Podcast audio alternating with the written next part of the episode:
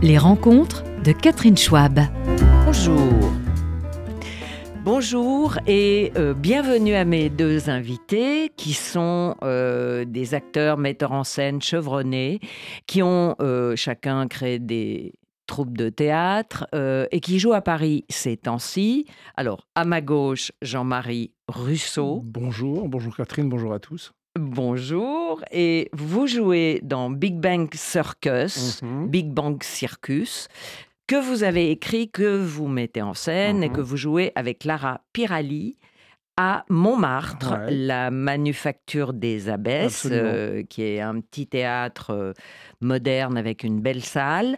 Et euh, à ma droite, Romain Lagarde, vous incarnez Émile Zola, Oui.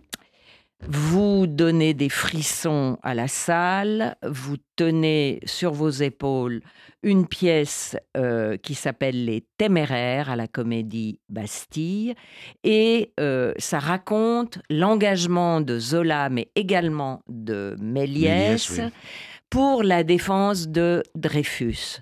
Dreyfus, euh, une affaire euh, qui a fracturé la France, où euh, le procès a été manipulé, trompé, une vraie injustice, un antisémitisme primaire. Et vous êtes là au milieu, une sorte de chantre de l'engagement et de la morale, et vous le faites magnifiquement. Vous avez un charisme, moi, qui me bluffe. Voilà. Merci. Et euh, d'ailleurs, euh, je, je- je pense que vous avez en commun quelque chose, vous, Romain Lagarde et Jean-Marie Russo. Ma veste fait du bruit.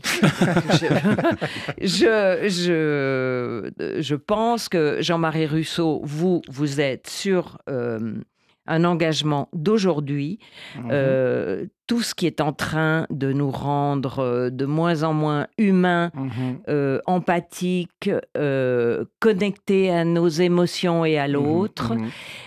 Vous parlez autant de pollution, de déshumanisation des rapports, de capitalisme sauvage, de autoritarisme. Profit à tout prix, ouais, qui détruit tout, en fait, qui nous, qui nous détricote, je puis dire. Oui, oui. Ouais, qui nous rend invisibles, qui nous rend virtuels. Alors, je, Mm. vous êtes le plus petit spectacle des deux, Ouais. donc je vous donne la priorité. Euh, ça, vous a, euh, ça vous a semblé indispensable d'écrire euh, ce texte sous ouais, forme de... Racontez-nous. Bah, c'était, c'était, c'était les thématiques. Enfin, on en parlait avant qu'on se voit tout de suite. Là, mais c'est vrai que je, sens ça, cette, cette chose-là qui nous arrive. Je suis pas le seul, évidemment, on, est- on le sent tous depuis maintenant très longtemps. Et, et ces thématiques-là me tournaient dans la tête depuis, depuis très longtemps. Et, et, euh, et en fait, l'écriture est venue juste avant le Covid, bizarrement. Euh, Vraiment juste avant, j'ai fait lire la pièce à Clara, euh, parce qu'on jouait le- la- la- notre production précédente qui était Dé- Délire à deux de Ionesco. Enfin, qui est aussi un texte Oui, un délire aussi. Ouais, un vrai oui. délire. euh, et, euh, et le Covid est arrivé juste deux, trois mois après, quoi. Ouais. Euh, Donc, impossible de monter, de rentrer, rencontrer ouais. des producteurs. ouais, donc c'est tout s'est arrêté à ce moment-là.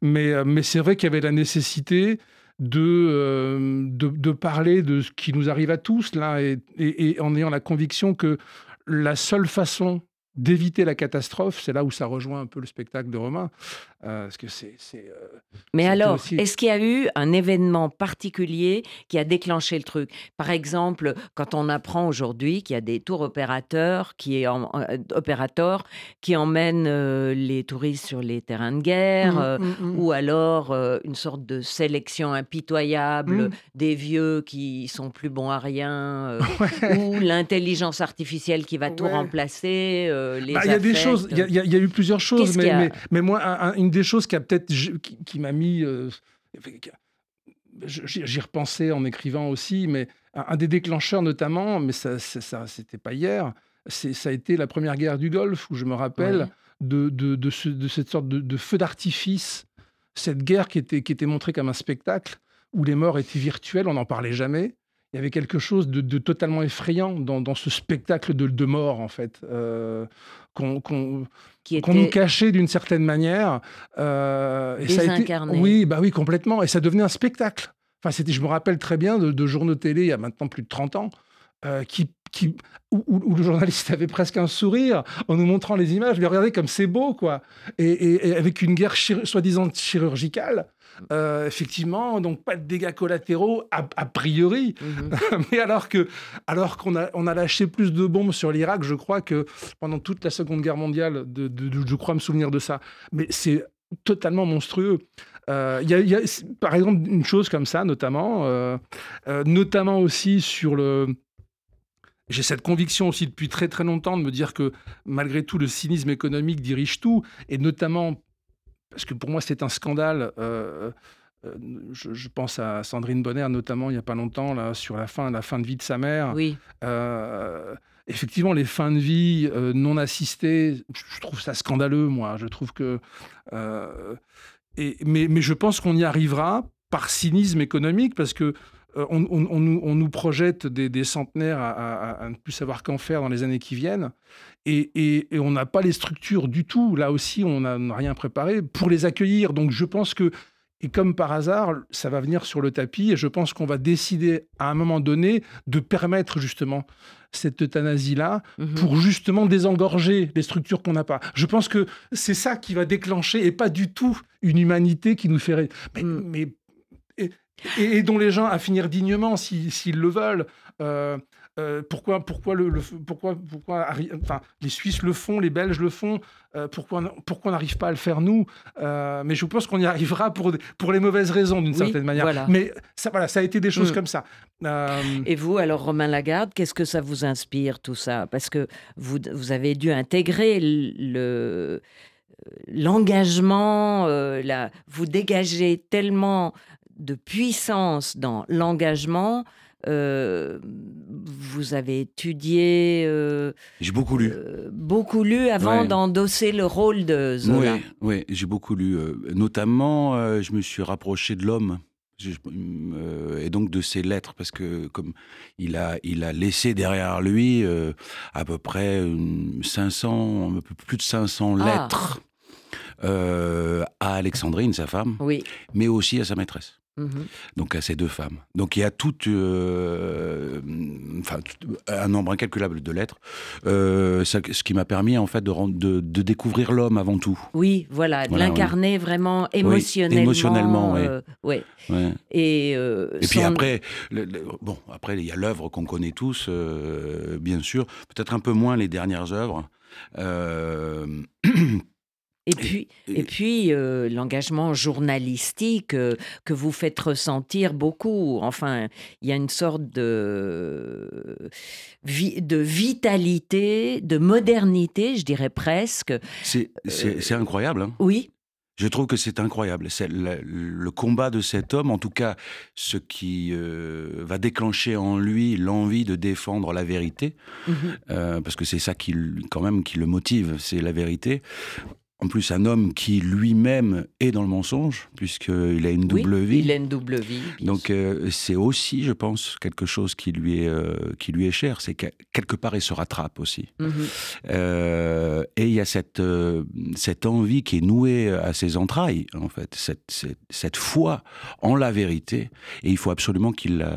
Au départ, il n'en veut pas. Il veut surtout pas de cette affaire parce qu'il est empêtré dans, ses, euh, sa, vie dans sa vie privée. Euh, mais ça le rattrape. Et euh, je trouve que le discours était très structuré à l'époque. Il y avait une sorte, il y avait une verbe, un verbe noble, majestueux oh, dans l'engagement. Et ça doit être jouissif pour un acteur. Absolument. Absolument. Pas il y a une chose qui est extraordinaire parce qu'on le joue souvent euh, devant des classes, mmh. mais lycéens, mmh. euh, et euh, de, de, tout âge, hein, enfin on va dire de 15 mmh. à 18, voilà, enfin même peut-être un petit peu plus. C'est incroyable, à la sortie, pour les jeunes, c'est un véritable héros, mais au même titre que les Marvel.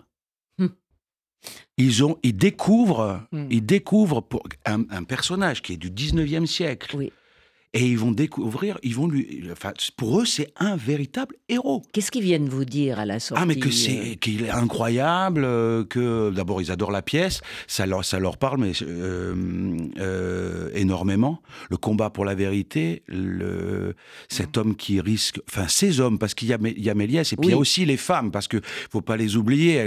et ça, Charlotte a, eu, a, eu, cette envie magnifique de remettre en fait la place de la femme, parce qu'elle est extrêmement importante, parce qu'elles elles, sont aussi téméraires, elles vont aussi euh, finalement soutenir. soutenir. Euh, bah, Alexandrine, plus que autre chose, elle est quand même revenue, euh, parce que finalement, n'étant pas mère d'enfant, mais elle est, elle, elle, est, elle est mère de l'œuvre de Zola. Elle est, donc c'est aussi important qu'elle qu'elle continue le combat avec lui. Oui.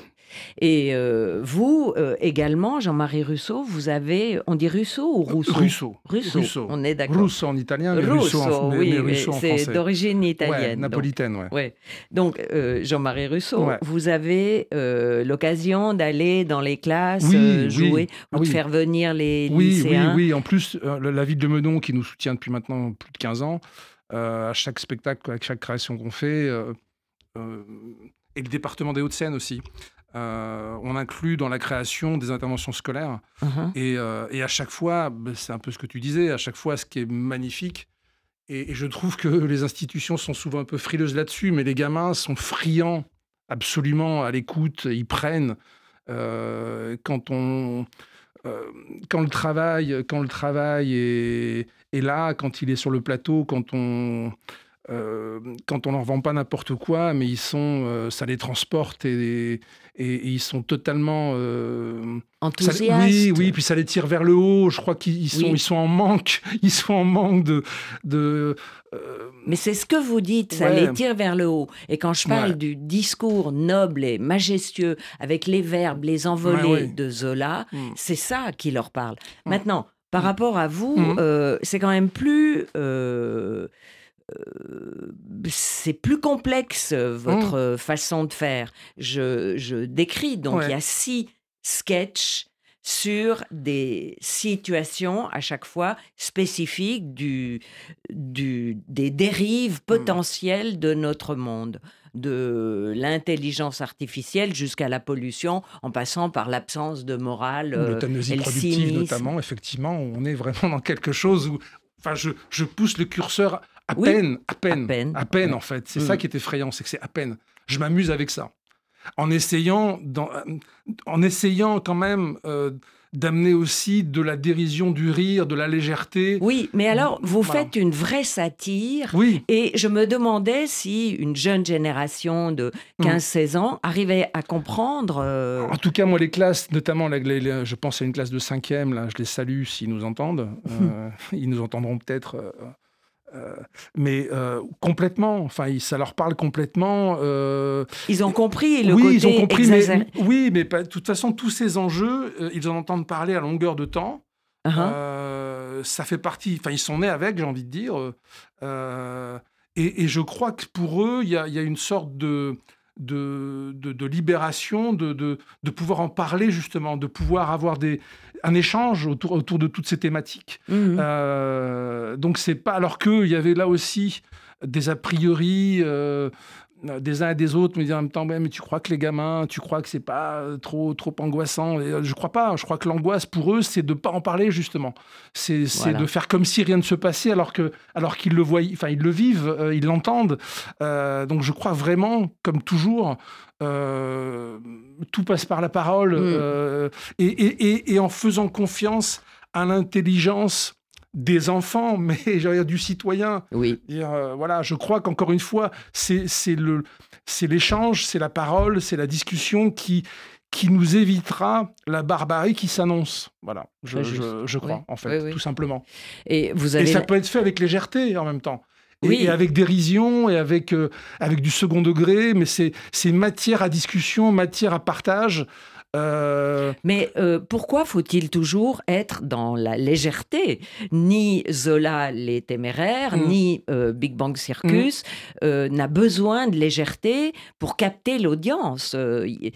après tout, il n'y en a pas un peu marre de, du boulevard ah, C'est complètement, c'est vrai, c'est vrai, c'est vrai, c'est vrai. Ah, pardon.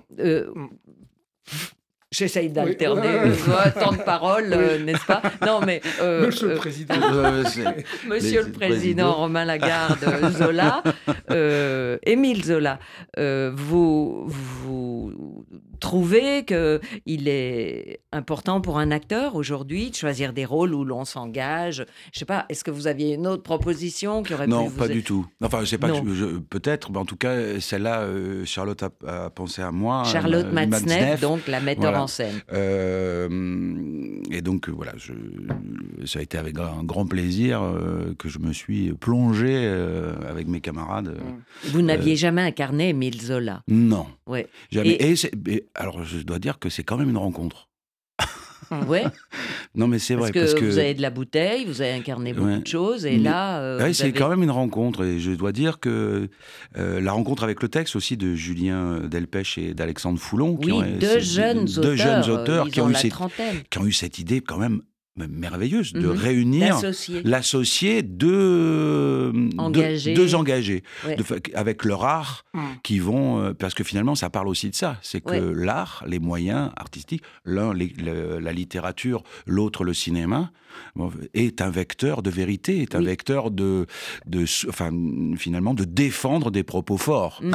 Euh, et c'est quand même un. Euh, oui, oui, oui. Euh, ils ont été audacieux. Audacieux, Parce qu'a priori, on a l'impression que j'accuse, ça, va, on connaît, Zola, on l'apprend à l'école. Mais Méliès, c'est quand même incroyable parce que c'est vrai qu'on on enfin, on le connaît moins.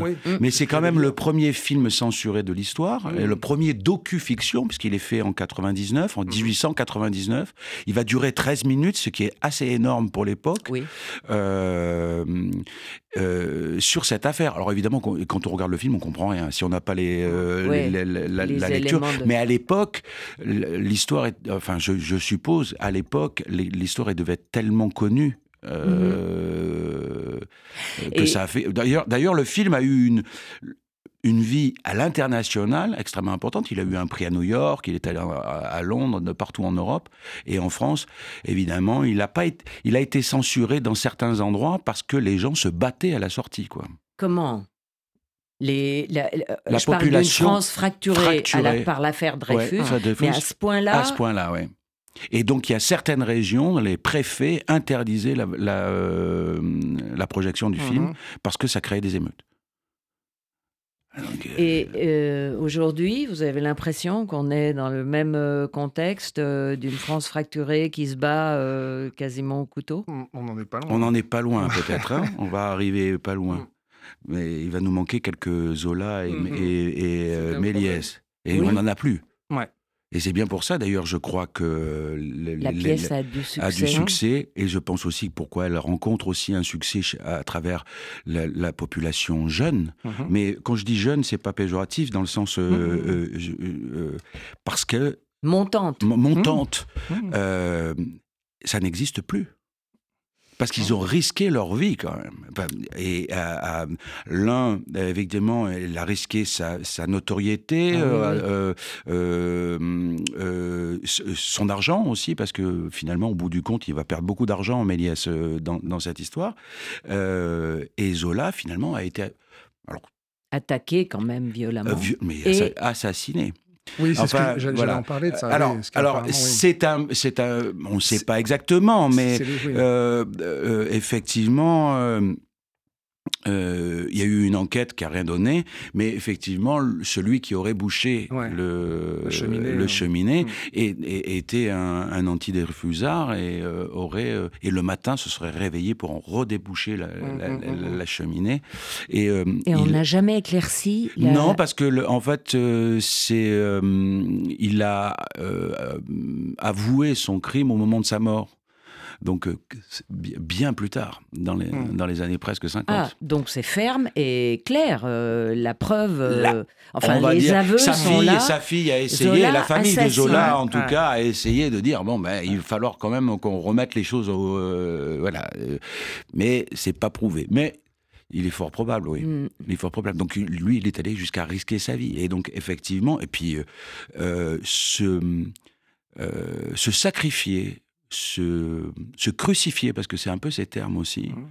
parce qu'il a pris aussi la parole, on va dire, chrétienne, pour montrer au, peuple que finalement on était en train de tuer un homme tout simplement parce qu'il était de confession juive et que ce n'était pas normal et que ça c'était pas possible. Et lui-même va euh, dans son combat, avec l'aide de beaucoup de gens, hein, parce qu'il ne faut pas oublier Lazare, Bernard Lazare, qui est un des premiers, euh, euh, qui était un journaliste, mhm. qui est un des premiers à avoir, dénoncé. Le problème, il lui aussi était de confession juive, et, il l'a fait de suite hein, dans les années 96, bien, bien avant Zola. Mais ils vont, ils vont, lui, ils vont se, se côtoyer. Et Lazare a euh, battu en retraite euh, à cause des menaces ou non, il non, a été non, écrasé je, par non, la je, je pense, je pense qu'il a, oui, je pense que je, je pense surtout que euh, il n'avait pas la notoriété de Zola et euh, et puis il était de confession juive, donc sa parole mmh, finalement oui, oui, était, était, biaisée, était biaisée. Donc voilà. Mais vous avez vous, par par le fait de jouer euh, Zola et cette affaire Dreyfus, vous vous intéressez à l'antisémitisme ambiant euh, Alors, euh, je, on va dire que c'est quand même une plaie, quand même. Bah, oui. C'est quand même qui, quelque chose qui est entaché et qui entache le monde que ce soit euh, l'antisémitisme ou le racisme ou des choses-là, on sent mhm. bien que euh, c'est quelque chose qui est quand même. Vous avez euh, l'impression d'un revival, d'une augmentation, bah, là, par contre, ce qui est, ce qui est assez terrible, ce qui est assez terrible, c'est vrai que les événements historiques, en tout cas d'aujourd'hui, actuels, frottent avec la réalité du 19e, oui. Assez violemment. Et euh, vous, par exemple, euh, Jean-Marie Rousseau, vous me disiez que vous étiez un pied noir. Ouais. Et que. Euh, fils de pied noir. fils de pied noir, bien sûr. Vos parents étaient là-bas, en Algérie. ils ont vécu le FLN, les troubles. les mensonges. Les, mensonges, c'est-à-dire que on a. je vous ai compris de pacotille. Mhm. Voilà. Et je pense que la trahison, je pense que, enfin, de, ce que j'en ai ressenti, moi, depuis l'enfance en tout cas. Le, pire pour eux, c'est ça, en fait. C'est qu'on leur a menti. Et euh, vous me disiez que si on leur avait pas menti, si on avait euh, annoncé euh, oui, ce la qui fin une évidence, de, la colonie. Moi, alors facile pour moi, en étant, mais avec le recul, euh, la défaite euh, de 40 euh, signait la fin des colonies, entre autres pour la France en tout cas. Le prestige français était terminé, voilà. Le maître était, était devenu esclave. Donc c'était une évidence, c'était une évidence que c'était plus possible. Évidemment, la puissance américaine et russe, enfin les puissances américaines et russes ont fait ce qu'il fallait pour ça aussi, mais on perdait nos colonies. En 40, on perdait nos colonies. De Gaulle le savait de toute façon. Il, s'en est servi pour venir au pouvoir, je pense aussi. Hmm. Euh, il n'y a que lui qui pouvait faire la décolonisation, il n'y a que lui qui avait cette aura-là. Et je pense qu'il aurait été capable de dire, et ça c'était une vraie vision, je pense qu'il avait raison. Euh, mais là où, où, où, euh, où, les pieds noirs lui en veulent la mort, c'est qu'en même temps, plutôt que de leur dire, parce que je pense qu'ils auraient pu l'entendre, plutôt que de leur dire, écoutez, on ne peut plus, mais on va, on va organiser les choses pour que tout se fasse tout ça se fasse dans la paix, dans la, dans la concorde et dans, dans l'écoute mutuelle. Et, les Français qui, sont, qui, qui, restent, qui restent fidèles à, leur terre d'Algérie pourront y rester. Et, mais je pense qu'une grande majorité de pieds noirs seraient restés en Algérie. Je suis convaincu de ça. Oui. Euh, et euh, ce que je voulais dire, c'est que là-bas, vos parents vivaient une sorte de fraternité. Oui, mais c'est euh, comme ça qu'ils, ben, bien sûr, bien sûr, et que les discours qu'ils ont, ont entendus en arrivant en France, de, alors oui, certainement qu'il y avait quelques colons, évidemment qu'il y en avait certains, et que, mais, mais pour eux, c'était une terre de fraternité absolument multiculturelle, multi, multi, enfin écuménique. pour eux, pour eux, et euh, D'ailleurs, Alexandre Arcadie, dans ses films, ne dit pas autre chose. en particulier les le dernier. Euh, oui. Mon, père vivait à Babelwed. Euh, voilà. ses copains, c'était le petit arabe du coin, c'était le petit juif, c'était l'espagnol, le, l'italien, le, maltais, l'italien. Enfin, c'était, c'était, il y avait, enfin, vraiment, y a, pour eux en tout cas, euh, c'est, il y a un côté paradis perdu, quoi. Hmm. Quelque chose de. Euh, Et vous les avez sentis inconsolables Ah oui, mais ils le sont toujours. Ils, toujours, toujours, toujours. Ah. Certains, ils sont Enfin, la, la, plaie est béante, mais moi, je trouve qu'elle sointe parce qu'il y, y, a eu la double peine. C'est que le sentiment d'avoir été trahi, euh, qu'on leur ait pas dit la vérité et l'accueil qui n'a pas été formidable, quoi. Le retour en France qui s'est pas très très bien fait. Euh, donc ça a été compliqué. Mais avec une telle capacité, c'est là où ils sont tous été formidables, je trouve, avec une telle capacité de rebond que la plupart, ce qui est assez exceptionnel, hein, vraiment, je mhm. trouve, c'est que la plupart des pieds noirs, en, en 10-20 ans, sont retombés sur leurs pieds, ont reconstruit des choses ah ouais, quand même, quoi. Ouais, chapeau. Ouais, chapeau. Vraiment, vraiment, vraiment. Il y a une capacité à, à, cicatriser malgré tout euh, et, à, avancer, dire ok, maintenant on tire un trait, on y va. Alors, d'une certaine manière, les uns et les autres avaient ça, avaient ça dans leur gène, puisque soit les uns venaient d'Italie, d'Espagne, on avait fui la misère déjà. Donc, d'une certaine manière, cette capacité à reconstruire ailleurs était déjà là. Mmh, euh, mmh. Mais malgré tout, en une génération, alors que vraiment l'accueil a été très difficile hein, pour la plupart. En une génération, euh, ils, se, sont, ouais, complètement refaits. Ouais, Ouais. vraiment. Et ça, c'est fort. Alors, on va parler de vous, un peu, votre vie privée, personnelle et professionnelle. Non, Romain euh, Lagarde, vous avez toujours voulu être acteur, vous avez toujours senti. Euh, mm. Vous êtes né dans une famille d'acteurs Pas du tout. Euh, d'artistes Pas du tout. Non? Alors? Non, non, non. enfin, je suis un petit peu quand même, mais. Il y a eu un déclic, quelqu'un? Mais je ne sais pas. Je crois que j'ai toujours, voulu faire ça. Uh -huh. Je voulais être clown, en fait. Au départ, je voulais être clown. Médecin ou clown. Mais, euh, ah oui, c'est différent. oui, mais euh, ça a été clown. Enfin, plus. Oui, c'est pas très très loin. C'est pas très très loin. c'est le médecin des arts. Euh, voilà. Médecin des voilà. le déclic. Mais le déclic, c'était de vous produire avec des applaudissements, avec une salle vivante, en chair et en os, en face de vous. Ouais, c'était euh, le contact. Oui, c'était de raconter des histoires en fait. Ah. J'aimais raconter des histoires. Capter l'audience. Capter l'audience pour pouvoir euh, mmh. raconter euh, les histoires. Ouais. De raconter toutes choses. Ça a commencé, je pense, très tôt. Et... À raconter n'importe quoi, des fois même avec du grommelot. Euh, des histoires. Euh, et vous saviez où vous étiez, ce que vous, ce que vous aviez la capacité d'incarner, quel était votre registre euh, Non, comment ça, alors là, ça vient comment? Non, là le registre. et là aujourd'hui, vous sauriez? Non plus. Non. Non. Parce qu'effectivement, quand on vous voit dans la peau d'Émile Zola, on a vraiment l'impression que ce rôle est fait pour vous je ne sais pas comment expliquer. Vous avez une carrure, un truc qui fait la voix, euh, le geste. Euh, vous avez vraiment intégré euh, Ah mais je me suis servi. Alors par contre là pour le coup, je me suis servi parce qu'il était photographe et donc effectivement aussi je me suis servi des photos. Et donc mmh l'imaginaire de rentrer en fait dans le, la physicalité aussi de cet homme. Ouais. Donc voilà.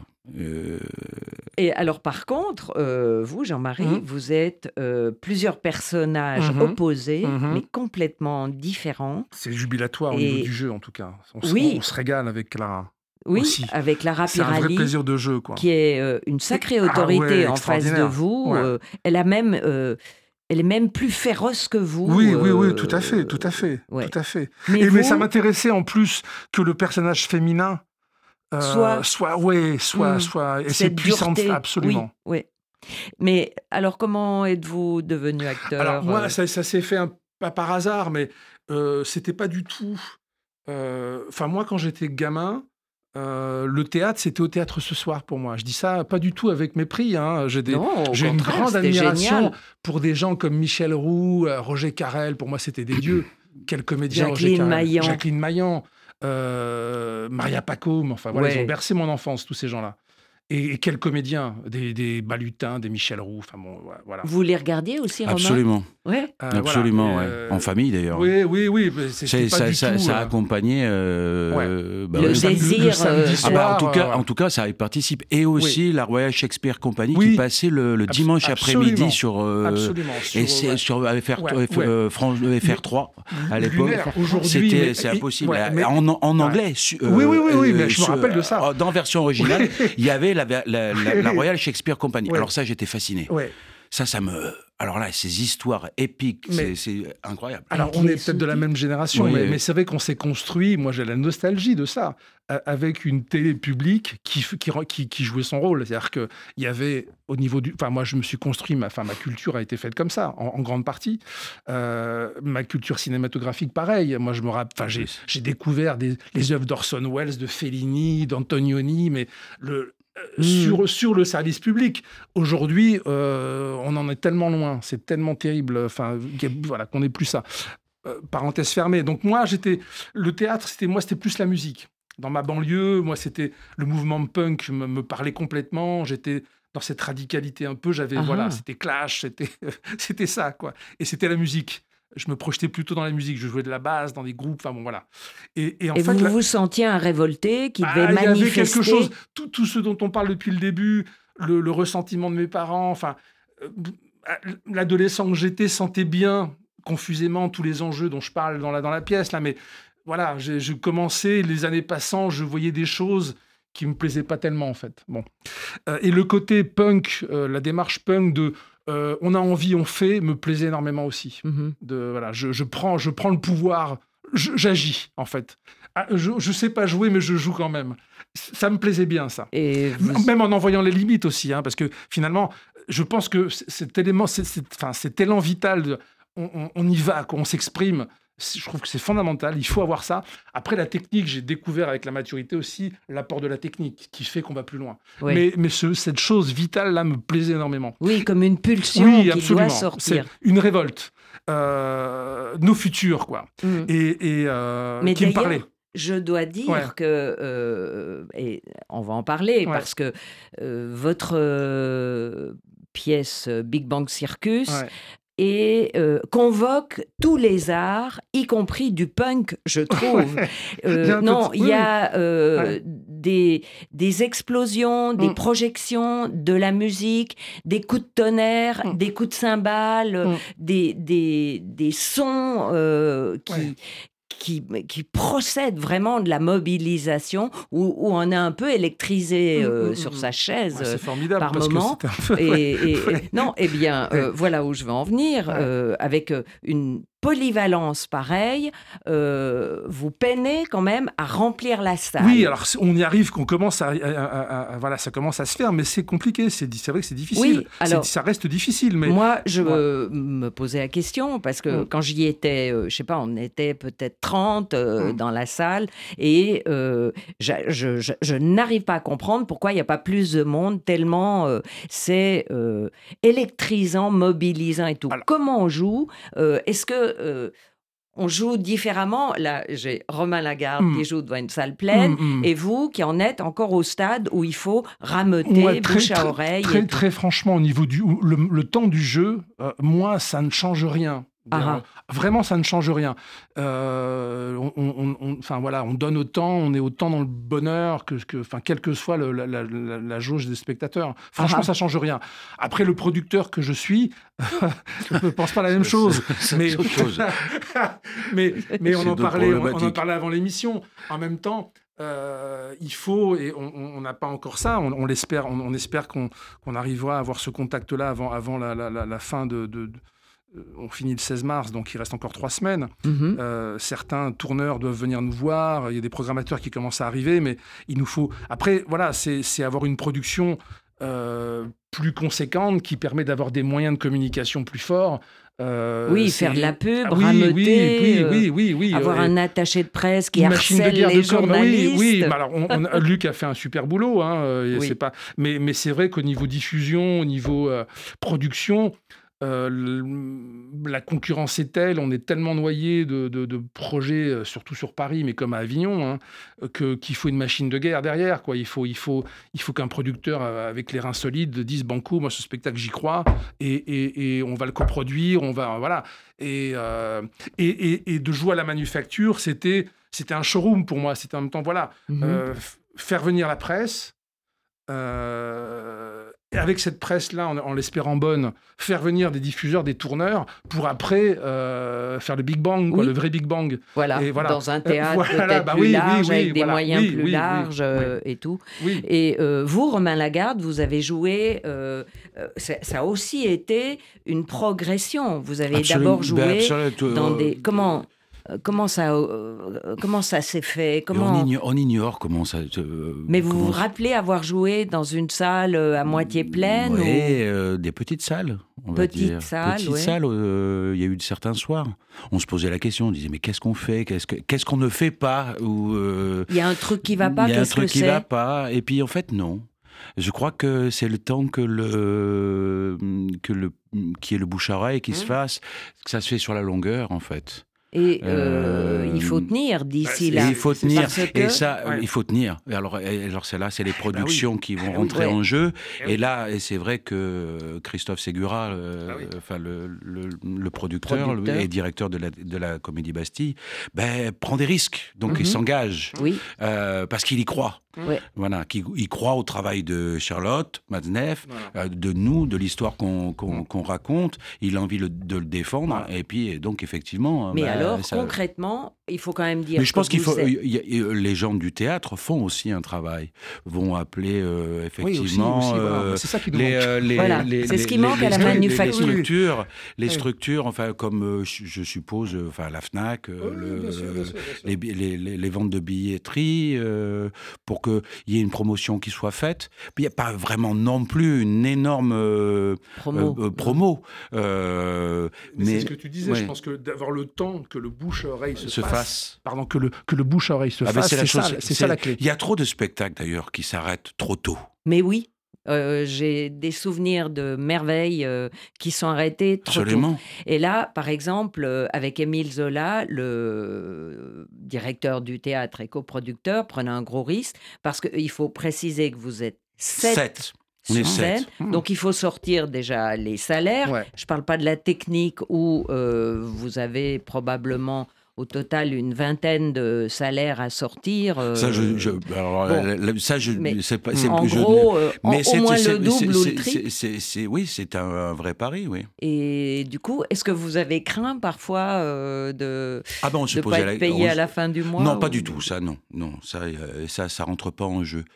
Par contre, on se disait peut-être que, bah, finalement, ça va s'arrêter. On craint toujours cette chose-là. Mais comment ça se passe, par exemple, quand vous arrivez le soir, euh, vous commencez à regarder comment la salle se remplit, vous demandez au, contrôle. Euh, oui, bien sûr, on demande combien il y a, ce soir. Moi, tous les soirs, on se demande, tiens, il, va y avoir combien mm. Alors, euh, alors ça change rien. Hein.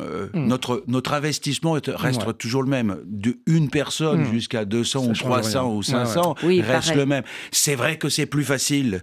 Plus il y a de monde, plus c'est facile, parce qu'il y a un échange, mm, euh, mm, le nombre. Mais par contre, notre envie et la passion, euh, l'envie de donner euh, reste toujours la, finalement la même.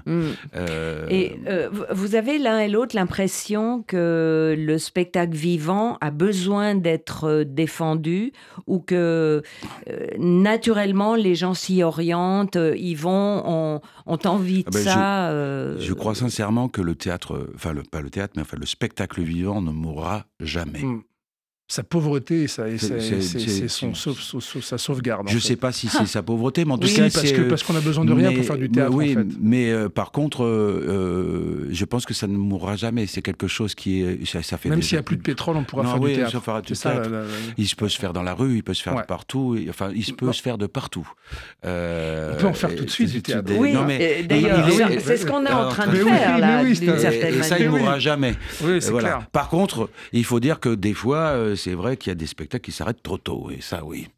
Et vous l'avez vécu vous-même, ça, euh, par exemple Oui, je l'ai vécu dans, différents spectacles, mmh. que ce soit dans le privé ou dans le public, hein, d'ailleurs. Hein. les deux. Alors, vous avez plus des regrets, par exemple? Non, je n'ai pas vraiment de. C'est pas des regrets. C'est pas des regrets. C'est-à-dire que c'est comme quelque chose qu'on n'a pas abouti, qu'on n'a pas fini. Mais c'est horriblement frustrant. C'est frustrant, oui. Qu'on n'a pas assez partagé. Qu'on n'a pas, assez partagé, que la parole. Parce que finalement, euh, ce qui est magnifique dans le alors nous au théâtre, mais après, c'est de donner la parole à ceux qui ne l'ont plus, mmh. à ceux qui ne l'ont pas, ou à, ceux qui pourraient l'avoir, mmh. et euh, de raconter des histoires bonnes, euh, enfin euh, merveilleuses ou tristes ou mmh. ou, qui, ou politiques ou enrichissantes. Elles ont toutes, elles ont toutes leur leur fonction en tout cas. Et en l'occurrence, vous répétez, vous apprenez par cœur, vous investissez physiquement et vous, vous vous retrouvez parfois à la fin de telle représentation à apprendre que, je sais pas, ça va s'arrêter dans une semaine. Comment, comment ça se passe? Ben oui, c'est-à-dire on dira, on vous dit, ben, tel jour, voilà, c'est finalement. Vous n'avez pas un exemple de, de pièces qui s'est arrêté comme ça?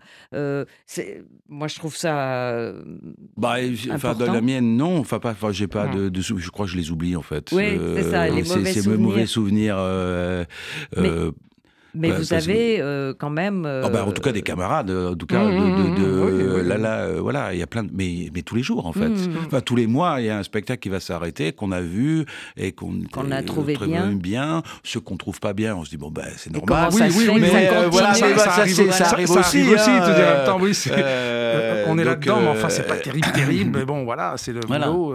Ça peut aussi arriver, pourvu qu'il s'arrête. Oui. Par rapport, euh, Jean-Marie Rousseau, à ce que vous dites euh, autour de euh, cette planète qui prend feu, je me pose toujours la question parce que le secret, c'est d'essayer de se recentrer, de revenir à nous-mêmes, à des rapports plus humains, plus calmes et tout de consommer moins, c'est-à-dire de freiner la mmh. folie du mmh. capitalisme mmh. infernal ou qui pousse à mort et encore plus et encore plus. Comment peut-on euh, exiger d'une génération qui n'a même pas commencé à consommer de déjà être dans la restriction c'est bien la difficulté, euh, et, bien sûr, mais c'est comme, c'est comme de dire aux, pays émergents ne consommez pas. Hein, là, il faut être raisonnable, alors qu'on a, on s'est gavé pendant. Euh, on enfin, on n'est pas audible, et c'est bien normal qu'on soit pas audible. Euh, bien sûr que c'est la difficulté. Donnons l'exemple déjà nous. Euh, Vous avez une fille. J'ai deux belles filles qui sont comme mes filles, hein, qui sont à qui ça parle complètement, qui sont là-dedans, qui ont grandi avec ça. Et qui se jettent pas chez Zara. Non, mais parce que non, non, mais parce que parce que parce qu'elles ont eu l'exemple à la maison, j'ai envie de dire. Euh, c'est comme la lecture. Moi, tous mes amis, en même temps, mais mon gamin ne lit pas. Mais est-ce que tu lis, toi, en même temps? Est-ce que tu lui. Est-ce que, est que, bah non. Est-ce que tu lui montres que la lecture, c'est un plaisir?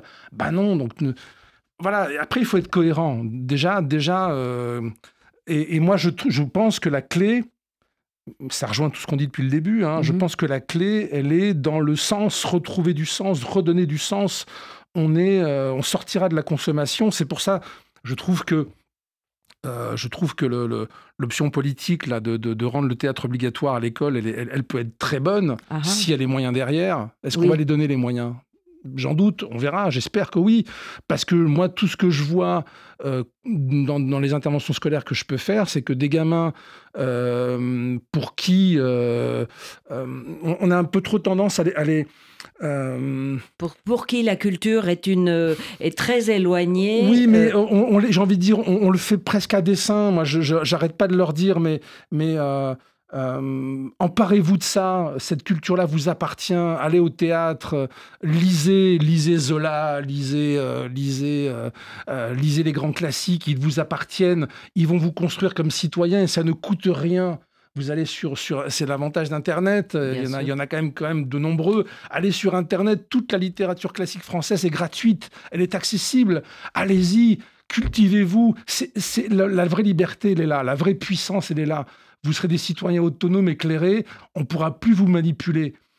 Voilà, c'est, mmh. c'est, le combat, il est là. je pense que le salut, il est là. Mmh. Voilà. Et c'est ce qui, ce, qui nous, ce qui nous permettra de. Et comme par hasard, moi, je suis convaincu que l'argent qu'on mettrait dans la culture au sens large, que ce soit les arts plastiques, la musique, mais vraiment fait par des professionnels qualifiés, mais il y aurait un tel retour sur investissement après. Euh, mais est-ce qu'on veut des citoyens éclairés? Je suis pas sûr. C'est ça mon problème. Oh, je suis pas sûr. Comment pouvez-vous dire ça? Mais non, j'espère, j'espère me tromper. J'espère me tromper. Oui, oui, non, mais c'est vrai que vous posez la question dans votre spectacle mm. et euh, c'est vrai que ça, ça secoue. Parce que je me dis que si vraiment on voulait ça, on a voulu après, ah non mais on a voulu dans les années 60 et on l'a connu. Moi j'ai connu ça. C'est pour ça que je, suis nostalgique de ça et que ça me, je trouve ça terrible. Le, l'école publique l'école publique euh, qui m'a construit, euh, où il y avait une qualité. Maintenant, pour avoir cette qualité-là, il faut aller dans les, dans les meilleures écoles privées qui sont mhm. payantes. Maintenant, le fils d'ouvrier ne peut plus avoir accès à ça. Je trouve ça terrible. Je trouve ça terrible. Euh, Vous avez et en même profs temps, Et en même temps, les profs, les profs ont un boulot absolument incroyable parce qu'ils viennent au théâtre, ils amènent leurs, leurs ah élèves, ils se battent ah et, quand même, il y, a, alors ils n'ont pas les moyens, donc ils demandent la contribution des, euh, des, des, parents, la, la, contribution aussi des théâtres, de réduire les... Euh, les, les euh, ils font un boulot ah quand même mais, heureusement qu'ils sont là. Et moi, moi je, justement... ah oui, oui, non, mais on est d'accord. Non, mais c'est pas, pas de, des profs. Non, non, mais c'est vrai que le, après... Et moi, je, moi je, suis venu, je suis venu au théâtre grâce à l'école. Hein. Moi, c'est d'avoir de, ah ben, été amené voir Mouchkine. moi, mon, ah, professeur, mon professeur de français, c'était en sixième, nous faisait faire du théâtre. Et j'ai les premiers pas sur le plateau, hmm. c'est avec mon professeur de français que je les ai faits. Euh, et c'était euh, Fédo d'ailleurs.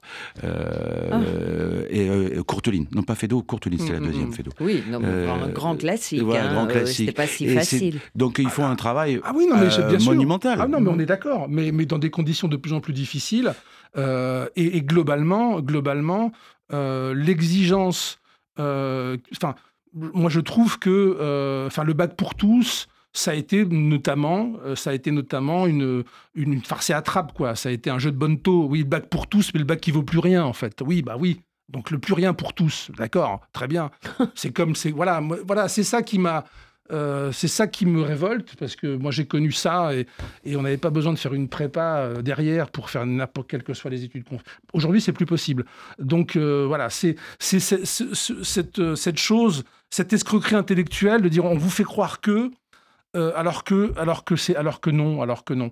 Euh, mais et, bon. Et euh, en effet, vous avez presque une mission, vous, l'un et l'autre, avec une thématique à chacun qui est tellement d'actualité et qui parle aux jeunes. Et vous avez l'air de dire que, par exemple, pour Émile Zola 19e siècle, euh, on se dit qu'il euh, il y a vraiment euh, quelque chose de très lointain, il y a deux siècles en arrière, et qu'il y a une immédiateté ah, telle. Incroyable. Et, une envie, même une appétence, il y a un goût pour ça. Il y a, oui, chez, chez, chez, les jeunes. et par exemple, donc, il vous arrive de jouer deux fois et dont la journée bah, d'aller dans une classe. Enfin, c'est pas dans euh, une classe là, c'est plutôt les élèves qui viennent euh, au théâtre.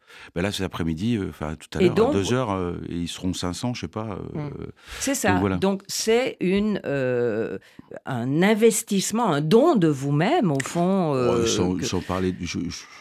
Parce que vous allez jouer deux fois la pièce, une fois l'après-midi donc pour les élèves et une fois le soir pour le public normal. Oui, et c'est épuisant. Enfin, oui, c'est fatigant, mais en même temps, ça va. Hein. oui, oui, vous tenez la, le choc, la route. Oui, oui, oui, bon, je précise que vous avez chacun, sauf vous, les sept acteurs jouent 30 personnages. 30 personnages. Bah, euh, Stéphane Dauche, qui joue Méliès, euh, lui, il, joue Méliès et Charpentier, mm, l'éditeur de Zola. Oui.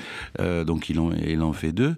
Et après, c'est vrai que Barbara Lamballé, mm, Thibaut Saumin et oui, tous, enfin, machin, il mélange, il mélange absolument un nombre incalculable mm, de personnages qui participent au côté à la fois épique aussi drôlatique aussi parce qu'il faut comme il y, a tout. On arrive à la fin de l'émission. Donc, je, ne veux pas oublier euh, de bien préciser euh, les noms, les titres, euh, les qualités. Donc, vous, Romain Lagarde, vous incarnez Zola dans les téméraires au, à la Comédie Bastille et c'est jusqu'au 16, juin. C'est un succès fou et c'est formidable, moderne et vivant et coloré, fabuleux. Et Jean-Marie Rousseau, vous, alors, vous avez vraiment, euh, vous nous mettez un coup de poing dans l'estomac à la Manufacture des Abbesses, où vous jouez avec Clara Pirali, Big Bang Circus. Il faut se dépêcher, c'est jusqu'au 16, mars. Mhm. Et euh, décor très sobre, mais un propos coup de poing avec une mise en scène foisonnante, un peu choc, euh, qui nous colle au fauteuil.